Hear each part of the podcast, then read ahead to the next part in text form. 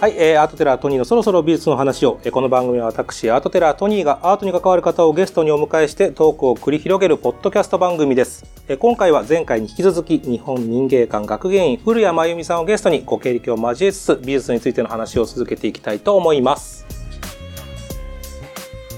はい、ということで前半お疲れ様でした。ありがとうございました。ね、えーっと、はなんか前半で言っと、ええどうですか？前半の感想というか。あ、えっ、と、ちょっと感想とは違うんですけれども、はい私がちょっとあの、ロダンの下りで誤った記憶のまま、はい。こう定着させていることをちょっと話してしまったので、一点訂正をさせていただきたいんですけれども、いいですか？あれですね、前半と後半の、そうですね、はい。休憩中にいろいろとされてたのは、そうい。うことだったんですね。はい。すいません。はい、ぜひぜひ。はい。えっ、とですね、あの、ロダンの彫刻を、こう、柳たちが入手したっていうところで、はいはい言ってました私が、あの、ロダの、ロダン号を出す前に、あの、ロダンにお手紙を書いて、はいはいはいはい。で、送ってもらったっていうふうにお伝えしてしまったんですけど、えっと、ロダン号ができた後に、はい。ロダンの70歳のお誕生日を祝うのを込めて、えーロダン号を送ったんですよ、あロダンに。こんな特集組んだよっていう。そうですね。んうんうんうん。で、それに合わせてはい。浮世絵をはい。30枚ぐらい、結構あロダンに、げましたね。そうですね、送ったんですよ。はい。で、それのお礼として、はい。ロダンが、あの、3体、へー。送ってくれたんですよ。柳たちに。浮世絵10枚に対して1体っていう計算になるんですね。あ、まあそうですね。あロダン号どっか行っちゃいましたけど。あの、残酷なものもある。そうですへね。ーそう。でもそういうう、んこう、まあ、日本に対する関心も書きつつ、うんうあの、そうですね、3体の送ってくれて、それを柳が取りに行ったんですよ、横浜港まで。へー。それはどういう像だったんですか？えーと、ちょっと、今、はいここに雑誌白樺をお、持ってきたので、はいはいはい。これがそのうちの一つですね。男の人の。首から上の像。はい。はい。で、うんあの、この間、東京国立近代美術館で、はい民芸の展覧会やりましたねありましたよね、はいあそこに展示されていたので、あの図録にも掲載されているので、ご関心、どうなのだろうってちょっと関心持たれた方は、はいぜひその図録を。民芸の図録を。はい、見これていたは普段けると。どちらにあるんですか？これ、大原美術館にあ、そうか、そうか。はい、うはい。委託されてます。はい。はい前半のね。はいすいませんいえいえ、それを訂正ができたというところで。はい。はい。さあ、後半は、あの、美術についての話も続けますが、あの、はいプライベートの話もはい深掘りしていくのが毎回後半なので、ええぜひぜひそんな話もしていけたらなと、はいよろしくお願いします思っております。よろしくお願いします。はい。さあ、ということで、毎回皆さんに聞いてるんですけど、いつから美術に興味を持ってましたか？えーと、そうですね。美術館に行くっていう経験は、はいあの、結構幼い頃から、あの、全然、あの、民芸とは関係ない展覧会ですけど、展覧会に行った記憶っていうのはすごくたくさん持っていて、はいはいはい。で、それこそなんかゴッホとか、はい。あの、まあ、うちの両親はそういう西洋美術とか好きだったので、はい。そういうものにはよく行っていて、そうすると自分の好きな作品を必ず見つけるみたいなのでうんうんうん、あの、親しみは持っていたんですけど、じゃあ、その幼い時の古谷さんは何がお好きだったんですか、その頃えーとね、やっぱりちょっと変わってたっていうか、なんか、その王道よりも、はい。例えばゴッホの展覧会に行っても、はい。有名な油絵とかのところよりも、ちょっと初期の頃にスケッチした古靴の。絵とかはいはいはい。なんかそういうのに惹かれてゴッホの中でましたね。も暗い時代のやつですよね。あ、そうですね。はい。ちょっとネクラなんだかもしれないです。ちょっとでも子供がそれ好きって言って親ちょっと心配したか、したかですか？ひまわりとか好きじゃないの？みたいな。うーん、しどうなんですかね。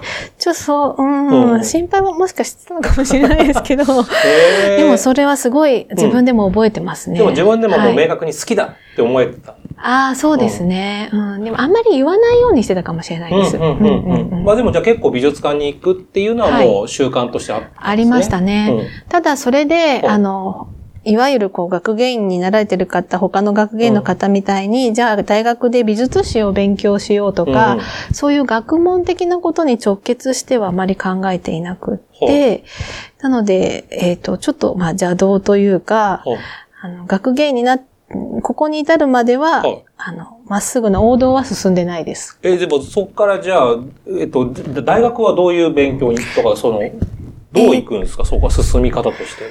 うん、どっから話したらい。いのか、あれなんですけど、えっ、と、大学では、うん。えー異文化理解とか、はい。文化を通して、あの、異文化を理解するっていうようなことを、うん。あの、主に勉強していて、はい。で、その中でも言葉を、異国の言葉を身につける過程で、うん。どう、こう文化を理解していくかみたいなところを勉強していたんですよね。じゃあもうその時には別に美術の世界に行こうではなかった。そうですね。まあ美術もその文化のうちの一つなので、うん。美術だけに限らず、その何かどこかのあの、知らない国の文化に触れれば、うん。なんかそこに相手の国を理解できるっていうよううん。な思いがあったので、まあ、それが美術でもよかったし、言葉でもよかったし、あの、料理とかでもよかったし、何でもよかったんですよ、それは。で、あだからそれ、あらゆることに興味がありました。でもじゃあ美術館は相変わらず行ってはいたんですか？小学生そうですね、うん。行ってはいました。それで、えっ、と、まあ、民芸館との出会いが、うん高校生の終わりぐらいに、はいはい。あの、民芸館に来る機会があっはて、それで民芸館に来たんですよね。うんうんうん。それでどういうきっかけで民芸館に高校時代に来るんですか？えっ、とね、高校の時の同級生の、うん確かにお母さんだと思います。お母さんが、あの、まゆみちゃん、民芸館が好きだと思うよって 言ってくれ予たんですよ。そうですね。それで、うんあの、へえと思って、初めて聞いたし、民芸館ってどこだろうっていうので、で、その友達のお母さんに言われて、その友達と一緒にはい来たんですよ。高校生二人で。そうですね。はい、はい。それで、はこうガラガラっとドアを開けいはいはてうん入った瞬間に、もう、ああ、ここだみたいな。私ここすごく好きっていう。もう入った瞬間ですか？そうです。ね。このなんか空気感とか、この木の手触りとうんか、その2階に上がっていく階段の手すりの感じとか、はいはいはいあと置いてあるものとか、全部好きって思ったんですよね。だいぶ渋い女子高生ではありますよね。まあ女子高生、そうですね。うんうんそうですよね。うんへーじゃあもうここだって感じだったんですね。そうですね。大好きと思いました。でもお母さんは逆になんで分かったんですかね？普段からなんかそういうものを身につけてたとかですなんかちょっと渋めのものを。その友達のまゆみちゃんを見見てなぜ日本民芸館がこの子に合うって思ったおばあちゃんっぽかったんですかね。のわかんないですけど、うん。あのーえっ、とね、何かイベントを確かね、一緒に、うん。そのお母さんいろいろアクティブな方で、うんうん。なんかいろんな、あの、写真のイベントとかを開いていたりした時に、ちょっとお手伝いをしたんですよね。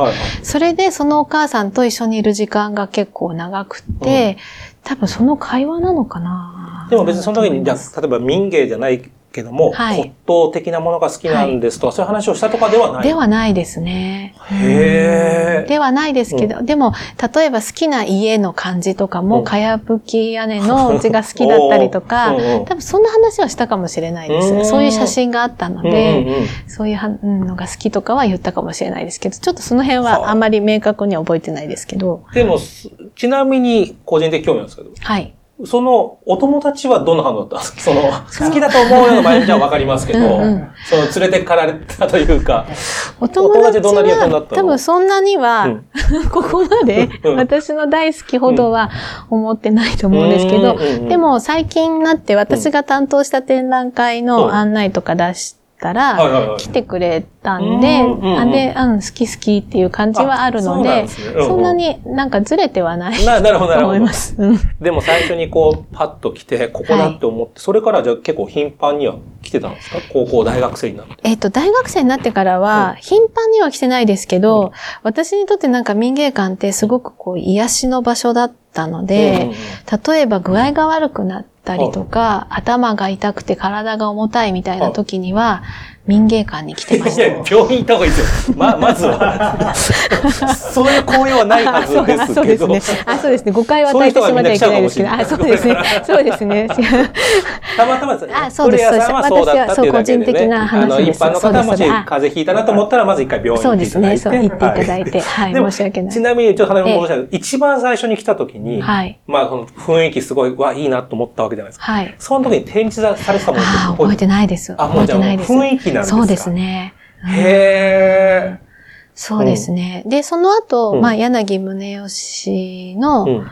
本なんかは、うんあの、少しずつ読んだりはしていて、そうする大学生の時。大学生の時ですね。そんなにこう、あの、ぐっと、こう、入り込んで読んだわけではないですけど、でもやっぱ知りたいなと思って、民芸ってなんだろうみたいなところから本を読んだりとかしていて、そうすると書いてあることをいちいちに、こう、なんて、スッと心に入ってくるというか、そういう感覚があって、なんてこ、これに勝る言葉はないんじゃないかっていうか、本当にまあ、いわゆるちょっとバイブル的な感じで、あの、言葉がこう吸収していたっていうか、そういう思いはありましたね。それはもう柳さんより前にそういう人はいなかった自分の中で。例えば音楽家でも、歌手とかでも、あの歌詞刺さるなと、もうこれはもう本当にもう柳さんがもう最初で最後ぐらいの。あ、そこまでの衝撃はそうですね。すごくのめり込んで好きだった話家さんとか、そういう方はいますけど、でもその、すべてにおいて、なんかこう、指針になるみたいなのは、初めてかもしれないです。はい。でももうなんかそこだけ聞いたら、で、それでもう結果日本民芸館の学芸員さんだから、そのまま日本民芸館で納得な感じがするけど、まあ、じゃあ大学は全然違う勉強、まあ全然違うってわけじゃないけども、はい、まあ美術の勉強じゃなかったですが、そ、ね。はい、そこからどういうルートを通ってくるんですか？えっと、そもそもその学芸員っていう発想が私の中にはなかったんですよ。選択肢としてもなかったし、そういう馴染みがなかったので、で、あのーこう、全く違う道に進もうと思って準備もしていて、で、まあ、国外に出る準備をしていたんですけど、その時に、あの、富山県の八尾にある、町、八尾っていうところに、町に、あの、おわら盆っていうお祭りがあって、おわら盆はい。どういう字を書くおわらはひらがなですね。で、盆は盆踊りの盆です。はい。はい。それが毎年9月の初めにあるんですけど、ちょうどたまたまその時、父親が金沢に単身赴任で行っていて、で、まあすごく雰囲気のあるお祭りだからっていうので、一緒に遊びに行って、で、その時にその八尾の町が古い町並みで、その、なんかとてもこう、いい雰囲気なんですよね。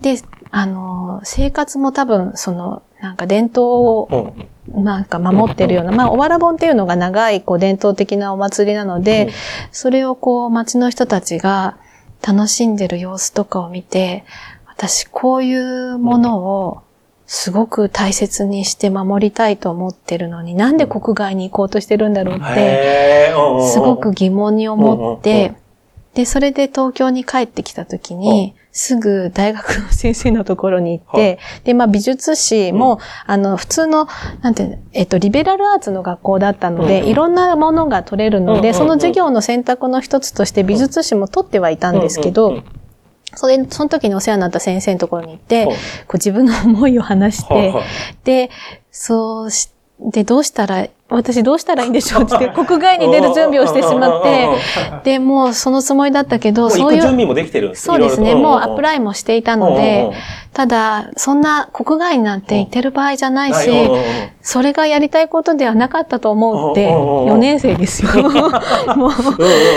で、そういう話をしたら、その先生が、じゃあ休学をして、あの、いろんな職人さんを巡ってきたらどうだっていう話を、アドバイスをしてくださって、で、もちろんその一方でその国外に出るためにアプリケーションするのに推薦とかを書いてくれた先生がいるので、その先生のところにも行って、私方向転換したいんだけど、だいぶ転換しましたよね。そうですね。で、その先生に、あの、まあ、休学して旅してきたらどうだって言われたんで、そうしようと思うんですって言ったら、その先生も、面白いねって言って、それこそ人生だよって、すごく応援してくださったんですよ。それで、実際休学して、見ました。はい。そこまでその180展開して、そもそもおわら盆ってどんなお祭りなんですか？えっとですね、あの、呼吸っていう、あの、ニコってあの、三味線、はいはい、の、楽器ですね。そうですね。あの楽器を演奏しながら、女性がこう、顔がね、半分ぐらい隠れるぐらいのこう、傘をかぶって、花笠祭り的なやつのあれの、はい。それで、夜通し、踊り、演奏し、練り歩くっていう。ま、街中をですか？そうですね。行列のようにそうですね。で、そんなに大きな街ではないので、それを本当に練り歩くっていう、ぐるぐると。で、それが、やっぱり、だんだん夜になるとみんなお酒も飲んだりとかしていて、で、そんな派手なお祭りじゃないんですけど、すごくいいんですよ。へはい。もう多分コロナも明けて、今年もやると思いますけど、よかったら。あ、ちょっと気になります。うん、すごくいいです。これまでもじゃあその後も何回か見に？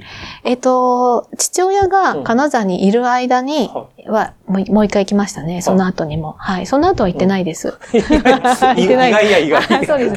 あのね、すごく人気があるんですよ。はい。で、その近くになると、もう宿も取れないっていうようなお祭り、割と大きな、はい、人気のお祭りなので、なので、まあそういうこともあって、まあ、うんうん、もう、うん、まあもう一回、二、回見てるそうですね。はい。でも、それだけじゃないわけですもんね。見なきゃいけない国内の祭り。あそうですね。その、職、職人さんを見そうですね。じゃあ休学しましたとなって、はい。まずどこから行ったかと覚えてるんですか？えっ、ー、と、まあ、その時本当に金沢に父親がいたので、そこを拠点にして、富山とか福井とかをまず回るっていうのがスタートでしたね。それは普通に視察じゃないけど、見にそれともなんか働かせてください的な感じ？いや、えっ、ー、と、話を聞きに行くっていう感じですかね。職人さんたちがどういう思いで今仕事をしてるかとか、あと現状どういう仕事をしていて、ただそのつてがないので、あの、まず街に行ったら、市役所とか、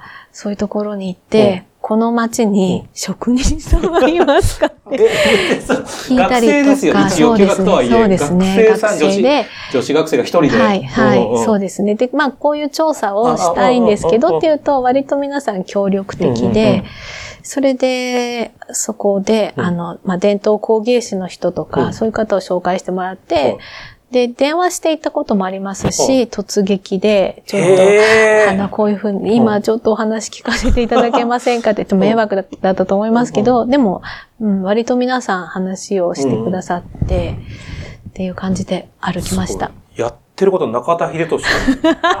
いや、走りみたいな感じですよね。旅人中田秀俊。いやいや、そんな。はい。へはいで、それを何かにまとめるとか、レポートとかでなく、まずは聞きに回ってそうですね。まずは聞きに、現状を把握するとか、うんうん、どういう感じでやってるのかを知るっていうことが第一目的でした。結果として1年間ですか？それは。休学した期間は、うん、えっ、ー、と、1年弱、9ヶ月ぐらいですかね。どれぐらい回ったなって覚えてますか、はい、いや、あの、そんな、そうは言っても、学生で、まあ、東京でバイトをして、お金を貯めて、で、お金が貯まったら行く。っていう感じなので、で、行くのにもやっぱり滞在するのにお金がかかるので、そんなに滞在もできないから、その後行ったのは、まあ、東北地方は結構回りましたね。東北はあの、両親の実家でおじおじいちゃんおばあちゃんが福島に住んでいたので、そこを拠点にさせてもらって、で、あの、会津の方とか仙台とか、あの、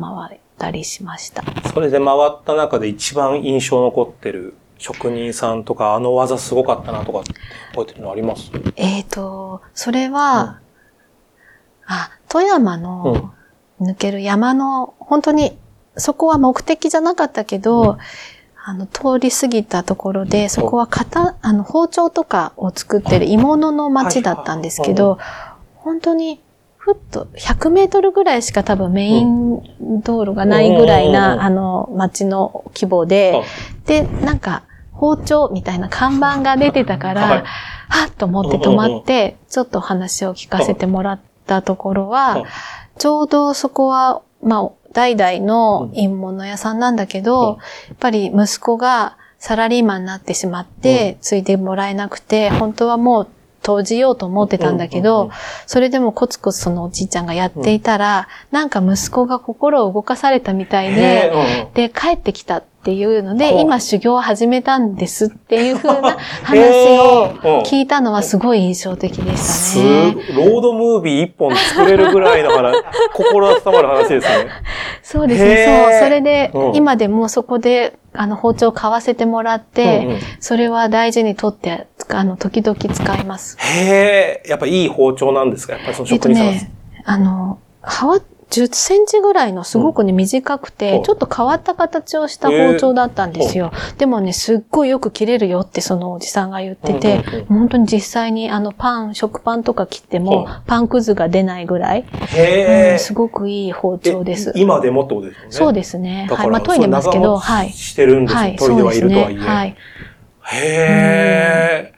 でもやっぱりその古谷さんが巡った当時からもやっぱりその後継者問題というのはやっぱり今よく聞きますけど、うん、もうその時からもあ、もう全然始まってたと思う。まあ、うん、も、もっと前から実は始まってたんだと思うんですけど、うんうん、やっぱりその、私が後継者いた方がいいですよねとか、うん、そういう話を やっぱりすると守りたいとか、その若気の至りみたいなので言ってるので、そういう話をすると、いやー、継がせたくないなって言ってる人も、あ、そうなんですかうん、結構いらしたんですよ。それはもう息子の代にはもう大変だからそう。このままだと先細り出しみたいな。そうですね。そんなに、こんな苦労は、息子にはもうさせたくないかなっていう声とかもあって、もう、やっぱそう言われてしまうと、なんか、頭でっかちに東京で、いや、伝統を守りましょうみたいなことを言うのはちょっと違うなっていうのが分かっただけでも、うん、言ってよかったなと思いますね。なんかまあ、感情論ではね、なんか伝統は守るべきだって思うけど、そうですね、やってる身からしたら、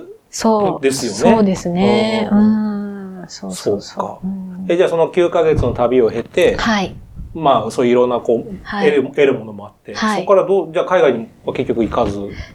海外には行かず、はい、それで帰ってきて、民芸館に行って、民芸館の受付の方に、私ここがすごく好きで、あの、ちょっとでも長くいたいんですけど、あの、バイト、バイ、滞在時間が、滞在時間。がちょ少しでも長くここにいたいんですけど、あの、バイトとか募集してませんかっていうふうに、ちょっと聞いたら、あの、バイトは募集してないけど、皆さん働いてる人は学芸員さんよって教えてもらって、その時に初めて、あ、学芸員なんだって思ったんです、本当に。そこで教えてもらったんですか？受付の方に。あ、そっか、学芸、資格がいるんだっていうことに、初めて気がついたんですよ。みんなバイトの人だと思ってた。いやいや、それは、それはないです。それはないですけど、それはないですけど、その国家資格として取らなきゃいけない資格がないと、ダメだっていうふうには思ってなかったんですよね。日本人間、まあ、博物館で働くにしても、みたいなそうですね。はい。まあ、こう経験を積んでいけばなれるものとか、その、まず資格もあったらいいけれどもっていう感じで、そんなに資格っていうものに馴染まず生きてきたんだと思う。ちょっと無知が、無知が過ぎますけど。え、じゃあそこからじゃあもう取るんですか？そうですね。はい。そしたらまあ取取らなきゃと思って、ただ自分が行ってた大学には、その学芸員課程が今はあるんですけど、その当時はなくって、なので一回まあ卒業をして、で、学士入学で別の大学に入って、編入して、それで、あの、資格を取りまして、その実習先として、日本民芸館に来ました。へえ。その、ちなみにその学士、入、その再入学した時はどういう学部を選んだんですか、はい、えっ、ー、と、もう、その、本当は、えっと、学芸員の資格を取るだけの過程でもよかったんですけど、せっかく通うのになんかもったいないなと思って、えっと、入れそうだったのが、もう選択肢があんまりなかったんで、そこは、えっ、と、学部的には中国文学とか文化とかを学ぶ学科、学科に入ったんですけど、人文学部の中国文化で、それはその専攻の先生が、何やってもいいよっていう、その別に中国文化に限らず少し中国に関わるような内容であれば、別に何を研究してくれてもいいっていうふうに言ってくれたので、なんとなくこう民芸館に近づけるような内容に持っていけるかなと思って、それでそこにしました。へえ。はい。え、で、それでじゃあここでもじゃあその、多分3週間ぐらいですよね。そうですね。研修はい、はい。して、ええ。でも、民芸館の中の人ともちょっと仲良くなって、はい、そうですね、うん、知り合いになって、で、私、あの、そんなにネイティブレベルではないですけど、うん、英語ができたので、うん、あの、その当時ここに、あの、国際関係のことやってた方が、あの、ちょっと自分の仕事を手伝わないって言ってくれて、少しこうバイトみたいな感じで入ったりとか、そういうこうご縁はやっとできました、そこで。でも、じゃあ、まず学園資格も取っ、はい、で、その学科も、まあ、卒中国、ええ、それを卒業して、はい、で、そこ、ここでっていうわけでもない。そうですね。そんなに枠がないので、まず学芸員って、あの、毎年毎年採用してるわけでもないし、まあ採用はしてなさそうだなっていうのと、あと、その、え、日本って、海外で評価されると、ああ、日本のこれってそんなにいいものなんだっていうので、はっとしてこう評価が、国内で上がるっていう。弱中とか。あそうですね。為替破水とか最近だったらそうですよね。ね、はいはい、なんか美術だけじゃなくて、うん、そういうことがあるから、うん、っていうのもあり、あともともとその国際的に、自分、日本の文化を海外に紹介して、それをこう理解してもらうことで日本を知ってもらうっていうのもあるけど、うん、海外のことにも興味があって、うんうんうん、で、そういう交流をしたいっていう思いはあったので、そういうところに就職しました。へえ、でも、まあ、民芸館で働けるのは働きたいのはあったけどってことなんですか？そうですね。うん、ただそこまで、で、もう民芸の展覧会を海外で企画すればいいんじゃないかと思ってたんですよ。そこの団体に入って、まあ、ここの作品をちょっとお借りして、そうですね。日本民芸館の民芸、はい、海外バージョンみたいな、はい、そうですね。なるほど、うん。中からっていうより外から。まあ、それはやっぱり民芸を広めたいっていう、やっぱりそこは変わらないわけですね。そうですね。それは、うん、うん、ありましたね。うん、で、実際そういう展覧会は、はい。どういう感じになったんですか、その後は。え？そういう思いを持ってそういう就職して。はい、就職したんですけど、まあ、そこは、うん、あの、なんていうの、美術だけじゃ、まあ、国際交流基金っていう、うん、あの団体なんですけど、あの、美術だけじゃなくて映像とか、で、映像にも興味があったんですよ。うんうんうん、映像で見せるとか、映像で伝えるってすごくこう、よく文化、文化がわかるから。で、そこでは、第一希望では、展示か、えっ、ー、と、視聴覚っていう映像関係に入りたいっていうふうに言っていて、でも最初に所属したのは全然こう、ももっと総務的な、ジェネラルなところで、で、そういうこう、なんて言うんでしょう。事業的なことに関わる前にそこを離れてしまったので、だからそこではちょっと実現はしてないですね。はい。でも入った瞬間にもう美術、うん、美術担当の課長さんに、民芸館の企画をやりましょうって 言ってました。はい、ええー、それはどういう反応だったんですか、その時あ、もうその方も好きだっていうのは聞いてたので、で、あの、その方も落語も好きだっていうのを聞いてて、共通の話題が結構あったので、で、あの、民芸館っていいですよねっていう話をして、で、いつか、あの、民芸館の企画を、あの、してくださいっていうふうに言ってました。ちなみに実際でも今のところその民芸の展覧会が海外で行われたっていうあります。あ、あることはい。それはどこでやったとかえっ、ー、と、私が全然もう入る前ですけど、うんうん、フランスののケーブランリーでやった民芸店っていうのは結構大きくって、で、あの、展示のスタイルも、やっぱフランスならではで、あの結構、なんていう大胆なというか。何年ぐらい ?1900 いつだろう。70年代、80いやいや、もっと、もっと？後ですか、うん、うん、もっと後ですね。2000年入ってからってことですか ?2000 年代かもしれないですね。はい。ちょっと、うん、90年代かもしれないです。うん、あとでも、例えばロンドンとか、うん、ニューヨークとかでもやって、ニューヨークだったかな？サンフランシスコのアメリカでも。はやっぱりフォークアートとかじゃなくて、もう民芸でしょうか？その辺はそうですね。はい。民芸っていう展覧会を、ローマでもやってますね。それこそ国際交流基金ってそこが関わってやってます。その時に出てる民芸の作品っていうのは、はいはい、この民芸館のものなんですか、そうです。民芸館のもので。はいるんですね。そうですね。最近ね、そういう展覧会が開かれてないですけど、うんうんでも、そうなんですよ。だから、1990年代とか2000年ぐらいまでは、まだそういうことができたお金もあって、あの、国にね、国が文化事業にそれだけお金をかけてくれて、できた時代。ちょっと今また下火になっちゃってるんですね。そうですね。そこをもう一回ちょっとやりたいっていうのは。やりたいです。うんうん。でもまあじゃあそこじゃなくて、じゃあどうしてそこからこう民芸館にスライドしてったんですか？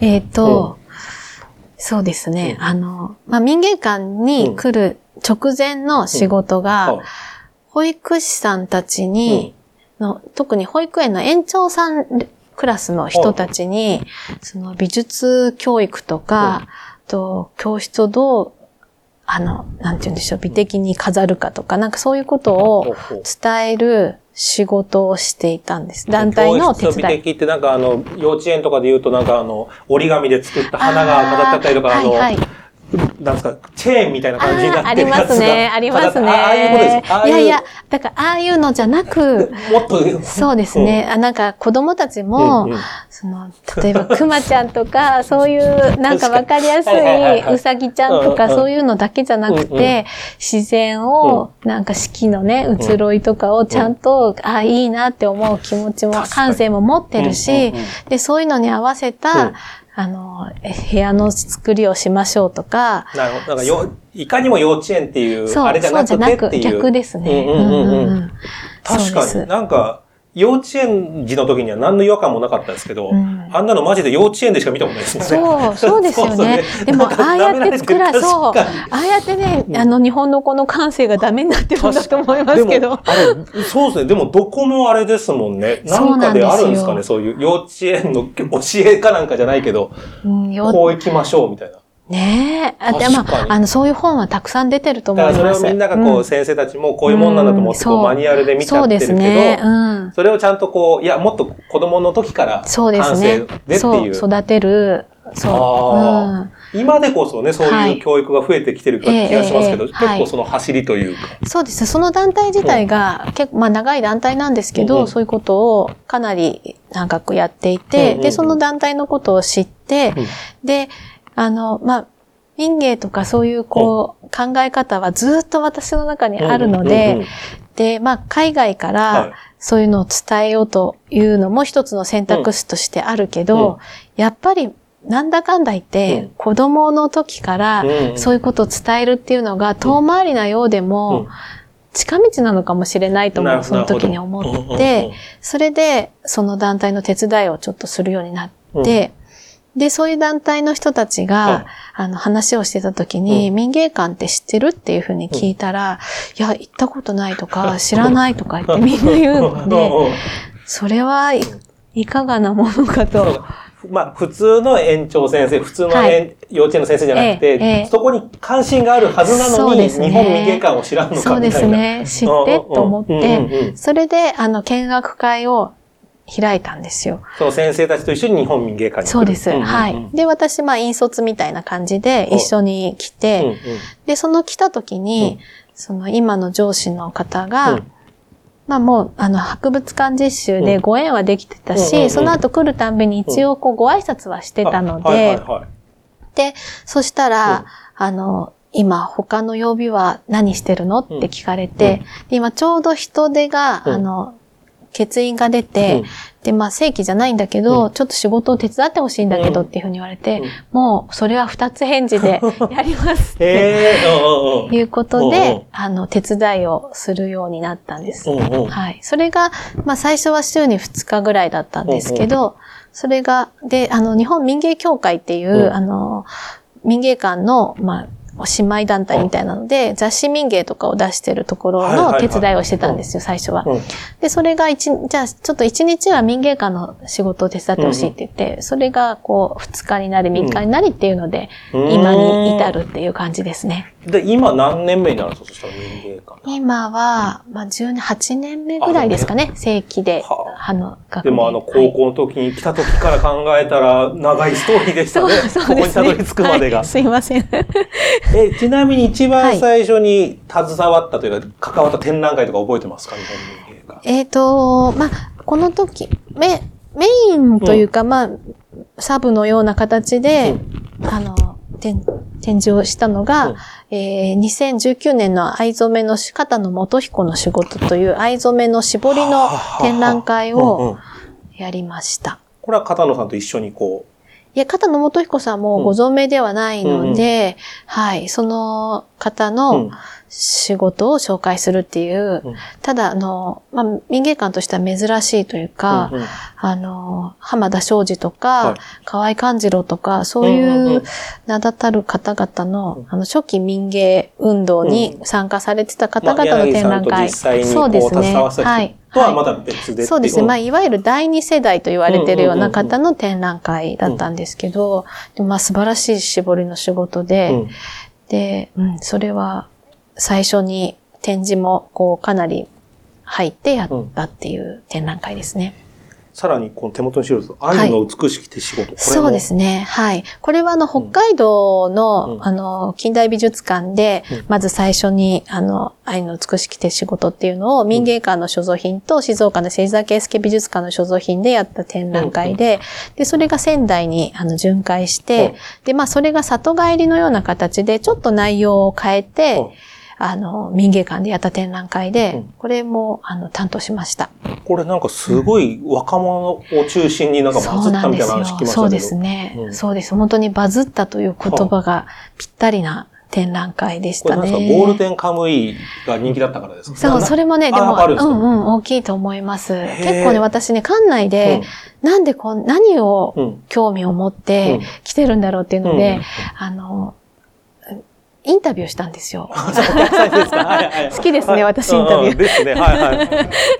来館者の方に、ちょっとお話伺っていいですか？って言って、で、あの、たんですけど、やっぱ北海道にの,、の出身だっていう方も結構いらして、あと、やっぱりゴールデンカムイとか、あと、ウポポイが、あの、オープンして、そのアイヌっていう言葉をなんとなくこう聞くけど、知らないなっていうので、来てみたかったとか、っていうのは、でもゴールデンカムイはやっぱり大きかったですね。聞いた中で。ポイもだからこの年ぐらいに、はい、そうです。コロナでちょっとね、オープンが遅れたんですよね、ウポポイが。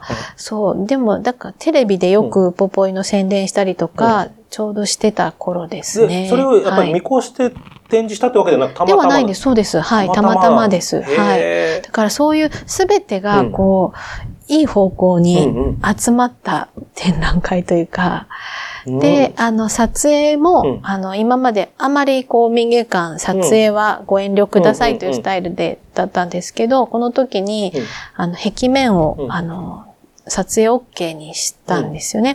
そしたらやっぱり SNS 効果で、そういう SNS 世代もたくさん来てくれて、結構ね、ファッションに興味がありそうな方が多かったですね。あと子、子連れ世代？だから30代ぐらいなのかな、うん、小さい子供を連れて家族で来るっていう方もすごく多かったです。でもやっぱそれは嬉しいですね。そのずっとその民芸をこう広めたいっていう思いでやってそうですね。うん、特になんかやっぱアイヌって差別される対象じゃないですか。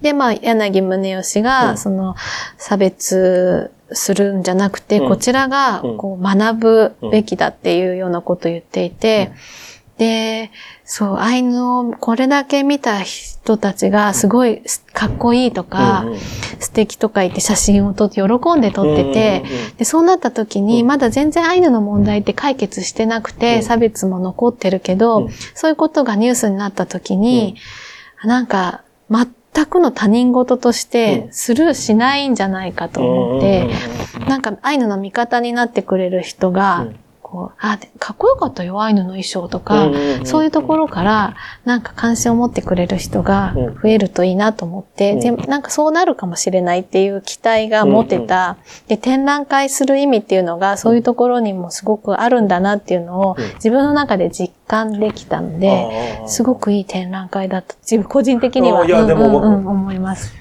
いや、なんかあの、過去のインタビュー記事で、あの、古谷さんが民芸を世界平和と発言されてますがっていう資料。こういう、まあ、こういうことですよね。あ、そうなんです、そうなんです。ここだけ聞くと何のこっちゃだったけど、今話聞いて腑に落ちたというか。そうです、そういうことなんですよね。だから展覧会に行くっていうと、こう、一般的に、こう、皆さんなんかこう、なんか感性を、なんか、研ぎに行くみたいなことを言うけども、それだけじゃなくて、やっぱ展覧会がこういうとこにもなんか世界平和じゃないけど、こう考えるきっかけにもつながるしっていう。そうですね。その時に直結しなくてもいいんですよ。その時にはいらした方がなんとなく来て、ああ、よかったわとか、綺麗だねとか、それで書いてくれたらいいんですけど、多分絶対自分の中にその引き出しができるじゃないですか。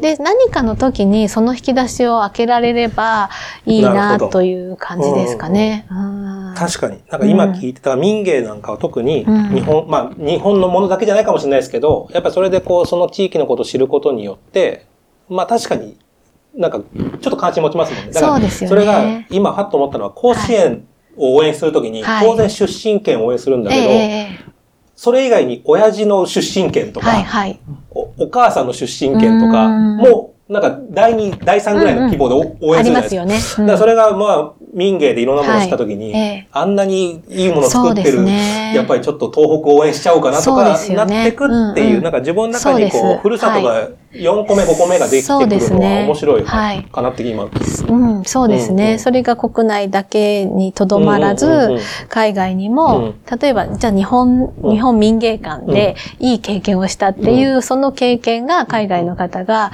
いや、あんな素敵なところがある。国だっていうので、あそこは大切な国だって思って、まあすごい理想論ですけど、すごく理想論で甘いのかもしれないけど、でもなんかずっとそれを信じてるって感じです。なんか僕、前にうっすら聞いたことあるんですけど、はい、民芸館は爆弾落とされなかったみたいな。ああ、そうですね。なんかそういうまことしやかな話ありますよね、はいはい。そうですね。ウォーナーズリストっていうのがあって、うん、まあ、ウォーナーさんっていう方が、うん、その、えー、リストを作っていて、うん、その、爆弾を投下するべきではない施設っていう。よく京都の、はい、そのお寺は、そういう話聞くけど、実は民芸館もそこに含まれてそうですね。民芸館もそこに、うん、はい、含まれていたんですよね。だから戦前の建物が残ってるまあ、それが、うん、うん、あの、本どこまで、それだから落とさなかったのかどうかまでは、でもまあ結果そうなって、まあリストには名前があったっていうのは、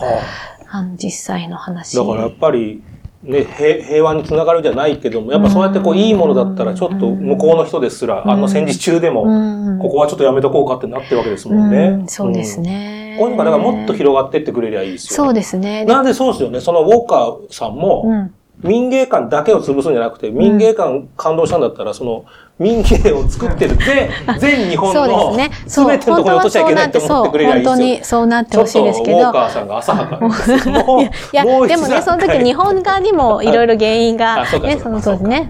でも、考え方としてそういうことですよね。そうです。本当はそもそも戦争しちゃいけないんだけど。そうですね。そうなんですよ。まあ、なんかそういうふうに繋がっていくんだって今話聞いそうなんですよね。だからやっぱ文化の力っていうか、は、あの、絶大だと思いたい。確かに、で。そういうのを意識的に展覧会やるときには、ちょっと今後も、例えばこう地域的なものをやっていくとかもあるんですか？それとも、どうですか古谷さんがこう、展覧会企画するときって。そういうことができたらいいなとは思いますね。そういう要素が見えたりとか、だからなんかやっぱり海外で展覧会を民芸館の造品で、今ここに、この場所で働いているならば、じゃあ民芸館の作品を海外で展示したいっていう思いはすごい強くありますね。うん、もし今、じゃあ海外でやっていいよって、なんかい。ろんな国際交流費もお金も出してくれます、はい、民芸館もって言ったら、はい、何持ってきたいですか？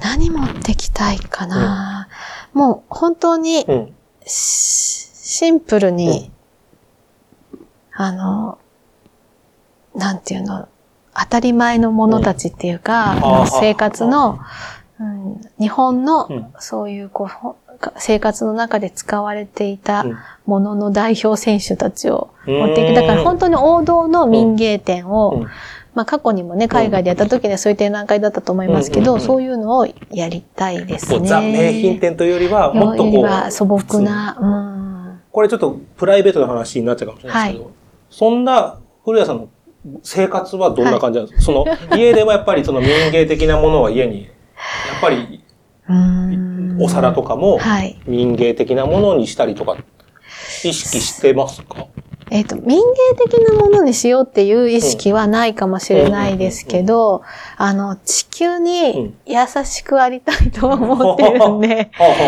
うん、なんかその、地球に負荷がかからないようになるべく生きようと思ってます。あんまりだから長持ちするものにすると、まあ、捨てないようにすると。あ、そうですね。土に帰るものとか。でもそういうのって民芸にはこう通じるものがあって、その民芸、いわゆる民芸的なものっていうのは、あの、そこに負荷がかからない、そこ自然とうまくやっていけるものだと思うので、だから自然とそういうものは集まってるかもしれないです。なるほど。着るものとかもそういうものに。着るものが一番難しいですけど、でもまあそう思ってますね。うん。結構、それはちなみになんですけど、はい、民芸館の皆さんもそんな感じの方が多いなって感じですか？中の人。えっ、と、うん、どうなんだろう。多いなとは思いますよ。やっぱりこう、普通の人よりはやっぱ触れてる。そうじゃないですかね。うん、でも私ほど、その私はちょっとこう危機的に環境問題に関して、ちょっとこう、なんて言うんでしょう。自分の中で脅威に思ってるぐらい、なんかあったんですか、それは？そもそもの本当に始まりは、あの中学校の時に、あの中学校1年生の理科の授業で最初に先生が、このままだと地球は滅亡しますっていう、授業でですか？授業で、そのことを最初に地球環境はすごい悪化の一途を辿っていて、このままみんなこういう生活を続けたら地球は滅亡するんだよって言ったことが衝撃だったんですよ。衝撃ですね。普通に、普通のトーンでというか。そうですね。なんかそういう環境破壊のコーナーというか、そういうページをめくって、そうじゃなくて、はい。いいいか聞けよみたいな感じで。そうですね。最初にそういう、だからその、まあ、理科っていうのは、そういう考える上で、そこを考えるのが大事なんだってことを言いたかったのかもしれないですけど、でもその言葉がすごく私には衝撃で、それは、ね、そう困ると思って、地球が滅亡したら困る。で、かなりね、具体的だったんですよ。なんか30年後には、なんか気温がこのぐらい上がって、夏は、こう、こういう暑さだとか、うんうんうん、そうしたら作物がこうなってとか、あの、地球温暖化になったら、ね、南極の氷が溶けてとか、はい、オゾン層がどうでみたいな。そうですね。そうそういうのが印象的で、そこからそうなんです。はい。始まってるんですよ。それはじゃあ、その時に、まあ、当然、多感の時に言われて、衝撃はわかるんですけど、それは未だに残ってるんです未だに思ってます、それは。で、やっぱり悪化してると、あ、してるじゃないですか。で、でも、だからなんか、あ、ここまで悪化して、もう間に合わない部分もあるだろうけど、こんだけ世の中がサステナブルとかそういうことを考えるようになったから、まあもう良かったのかなって思うぐらい、でもずっと考えてました、それは。でもおそらくですけど、その先生はもう言ってないんじゃないですか、きっと。清水先生。言ってんのかな、まだ。清水先生ですか。はい。ああ、なるほど。はい。でもそうやって先生に言われた一言とかって結構覚えてるもんですもんね。ね、そうですよね。うん、うん、そうだと思います。うん、それが、まあじゃあ、残ってるんですね、古谷さんの中には。そうですね。そうですね。だから、民芸っていうのも、うん、その、民芸っていうのは美しくあって、で、しかも地球に地球とうまくやっていけるっていうか、自然を生かすっていう考え方もあるので、だから何も矛盾もないというか、だからこれから先すごい民芸っていう考え方は大事だろうなっていうふうに。よりってことですね。SDGs になったし。そうですね。はい。っていうのもあって、もうずっと思ってます、それは。両方とも。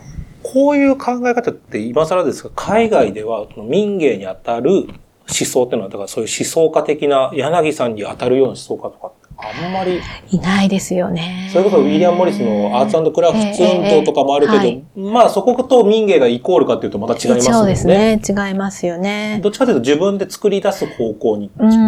だからこういう世の中だから、いや自分たちが作ろうぜだけど、柳さんって決してこう、それだから世の中がこうだからこういうの作った方がいいよっていうパターンじゃないですもんね。そうですね。もう一回見直そうよっていう考え方ですもんね。そうですね。なんかすごく日本的、やっぱそういうところ日本的なのかも。もったいない精神とか。ああ、そうですね。一時流行った時の、ああいうのもちょっと通ずるだろうしっていう。あの、あと、ちなみに全然話変わるんですけど、はい、この番組ではあの趣味とかも聞いてるんですけど、趣味。とかどうですか？笑ってます。趣味、趣味って言ったら何になるんですか？この番組皆さんにあの聞いてますけれども。本当に、あの、さっきも言いましたが、文化関係のことはあらゆることに興味があるので、あの、もう、趣味、まあ、民芸も趣味みたいなものですけど、うん、なんでしょうね。まあ、トニーさんとの話が深くなるきっかけになったら、ラジオも好きですし、うん、はい。それはもう日常的に聞いてる。もう毎日やっぱ聞かれる？毎日聞いてます。それはもう、通勤中とか通勤中も聞いてますね。はい。そうな、それはもう昔からですか、ラジオ。うん、聞いてない時期もありましたけど、うんうん、でもそうですね。あの、ラジオは身近な存在ですね。な、なんでラジオなんですかって言ったらあれですけど、まあ僕もね、ラジオの番組やらせてもらってる身ですからあれですけど、うんはい、僕はテレビっ子だったんで。ああ、そうですか。だから多分一般の家庭でテレビがついてるようにラジオがついてるんだと思います。うん、がテレビは逆に今あんまり見ないですね。あ、そうなんですか。はい、うんうん。なんかもう選んでこの番組を見るためにテレビをつけるっていうことはありますけど、なんとなくつけるってことはないですね。へえ、一番その聞いてるラジオはちなみに何かえー、日天です。あ最近、安住さんも、はい、あの、役員待遇になられてね、ねって言ってましたもんね。ねはい。確かに。はい。じゃあ、TBS ラジオはよく？そうです。あの、そうですね、うん。はい。ずっと聞いてますね。そう。だから僕が出た玉結びもずっと聞いていただいてて、はい。いつ復活するんですかね。本当ですね。はい。大吉さんのポッドキャストも聞いてる そうですね、うん、はい。ポッドキャストも結構聞いてますね。そうなんですね。はい。な何系のポッドキャスト聞かれる、はい、ポッドキャストは、うん、えっ、ー、と、割と知り合いとかが、ポッドキャストをやっていることがあって、うん、そういう番組を聞いたりとか、してますね。聞くこといっぱいありますね。そうなんですよ。大変です。お忙しいじゃないですか。でも私ちょっと現代病なんだと思うんですけど、あの、マルチタスクじゃないと、いられないんですよ。一個のことじゃなくてそうなんです。同時？はい。はい。はい。なので、ラジオはちょうどいいですね。あ、でも僕もそっちのタイプです。あ、そうですか。なんかもう一個のことだけやってると、逆にもう集中できなくて。ああ。いくつかやって、そうそう、ね、ながらじゃないとできないです。同じです。あ、そうなんですね。うんうん、でも、ラジオは多分ながらで聞けないです。ああ、そうですか。やっぱり音声で、やっぱ集中するときにですね、どっちかというと、もうそれだけを聞きたいなっていうときにです。他はだからテレビが逆にながらです。テレビ見ながら記事書いたりとか。へそう僕はそっちのタイプです。ああ、そうですか。うんうんああ、確かにでもラジオ聞きながら原稿は書けないですね。そうなんです、そうなんです。うんうん、やっぱりラジオで頭でなんかこう映像を浮かべてる。うんうん、多分この番組もそういうのがいいなと思ってるのは、アートってその、あ最初はこの音声と相性いいのかなと思ったんですけど、やっぱ聞いてる方が多分イメージしてくれるし、多分民芸の話してて、皆さんもなんとなく民芸をイメージしながら聞いてくれてるんで、多分成立するんで、多分ながらだと多分そのイメージ浮かべないんじゃないかな、みんな。確かに。うん。まあちょっと聞いてみたいですよね、この番組聞いてる人にも。どんな感じでいつも聞いてるんですか、みたいな。そうですね。うん。ながらなのか。ながらなの。いや、そうなんです。うん、さあ、そしてじゃあちょっといよいよ終わりの時間が迫ってきたということで、はい、今やってる展覧会、はい、ちょっと最後に告知も兼ねて。はい。ありがとうございます。えっ、ー、と、今はちょうど6月29日から始まったんですけれども、はい、製造仏像彫像、柳宗義が見た彫刻という展覧会で、うん、まあ、収蔵品を彫刻っていう観点から、うんうんうん、あの、集めた展覧会で、結構こう、個性的なあの、キュレーションなんですけど、うん、でも、なかなかに、こう、いろんな、信仰の対象は、いろいろでも、こう、祈りを込めた、こんなに豊かな、あの、彫刻があるんだなっていう、バラエティ豊かなんだけど、なんどっかハーモニーがあるというか、うん、そういう展覧会になってます。これあれですよね、前半でも話してた円空仏も、あ、そうですね。円空仏2体出ていて、うん、あと、まあ、民芸館でとても人気のある木磁仏も、うん、あの、全7体が、はい、出ています。あの、展覧会場に入っていきなり、はい、そういう展覧会なんだろうなと思って来たら、はい、一番最初に出てくるのはなんかあの、いろんな部族の仮面みたいな。ああ、そうですね。ちょっとびっくりしましたね。ちょっとそう、そうとせなかったので。そうですね。玄関周りで特集展示として、うん、あの、仮面を。仮面はい。あの、ディズニーシーのタワーオブテラー出てくる。知らない。みたいなやつがいて、ちょっとびっくりしました。ちょっとぜひ来られる方はね、そこはちょっとこう、頭に入れた状態で入ってきていただけると。そうですね。はい。そしてあれですね、あの、入ってびっくりしましたけど、もう一つ、あの、これまでコロナの時には、あの、日本民芸館は、靴をぬ、で、これまでは靴脱いでたんですけど、はい、靴を脱がずにそこの上からシューカ、シューケースというかシューズカバー履いて、はい、履いたのが、スリッパに戻ってましたね。そうですね、うん、はい。この展覧会から、あの、元のスタイルに戻して皆さんにスリッパを履いていただいてます。いや、なんかやっぱ戻ってきたなって感じです。日本民芸館といえばみたいな。ああね、そうですね。館内のなんかこう景色も、ちょっと違う感じがして、やっぱり、あ、意味があるというか、うん、いいなって思ってます。だから、あの、これから来られる方はですね、スリッパになりますから、あの、靴下ちゃんと穴が開いてないものを履いてくるようにです。そうですね。かかとに穴が開いてたら恥ずかしいです、ね、そうですね、恥ずかしいですね、はい、お気をつけくださいということですね。はい、これは展覧会9月3日まで行われています。はい、はい、そして最後、あの、友の会や維持会の案内もお願いいたしますということで、もしよかったらはい、ありがとうございます。日本民芸館には友の会というのと維持会というのと両方ありまして、で、まあ、維持会というのはどちらかというと、まあ、寄付のような、あの、感じで、まあ、どちらもでも、あの、1年間無料で民芸館に何度でもお入りいただける、あの、会になってまして、友の会の方は一般の方は年間、えー、5000円で、えー、学生さんは3000円で。で、入りたい放題ってことですか？そうです。うわはい。USJ ですらもう今年間パスポートなくすと言ってるの、この時代に。そうなんですか？はい。いいですね。5000、3000円で入り放題。はいうん、そうですね。ぜひ。うん、はい。あの、民芸館、あの、入館者収入だけではとても維持するのが大変な、うん、あの、美術館なので、うんうん、そういう応援の意味も込めて、ぜひ入っていただけると嬉しいです。はい。そして、あれですよね、あの、日本民芸館の民芸の作名品が大阪にも今行っていますということですね。そうですね。はい。はい、多分前半でもその話しましたけども。はい、ええーはい、また、あの、全国、うん、あの、いろんなところ巡回しますので、うん、そちらも合わせて、はい、ぜひ、お近くに行った際にはお出かけください。はい、はい、ありがとうございます。さあ、ということで、そろそろ収録終わろうと思いますけども、収録いかがだったでしょうかという。あ、あの、楽しいです。よかったです、それは。はいはいはい。何よりです、本当に、話しやすいです、トニーさん。あ、本当ですか？ありがとうございます。はい、あの、うん、だから楽しく。でもあっという間な感じでしたね。そうですね。そう思います。はい。いやでもちょっといろんな話、他にもねまだまだ多分深掘りしたらまたいろいろ出てくるんだろうなと思うので、あのここぞという時にまた遊びに来ていただけたらなというふうに思っております。はい。はい、えー、この番組は不定期配信です。各種ポッドキャストサービスでのフォロー、購読をお願いいたします。感想はハッシュタグ、そろそろ美術の話を、今後聞きたいテーマやゲストは番組ウェブページまでお願いいたします。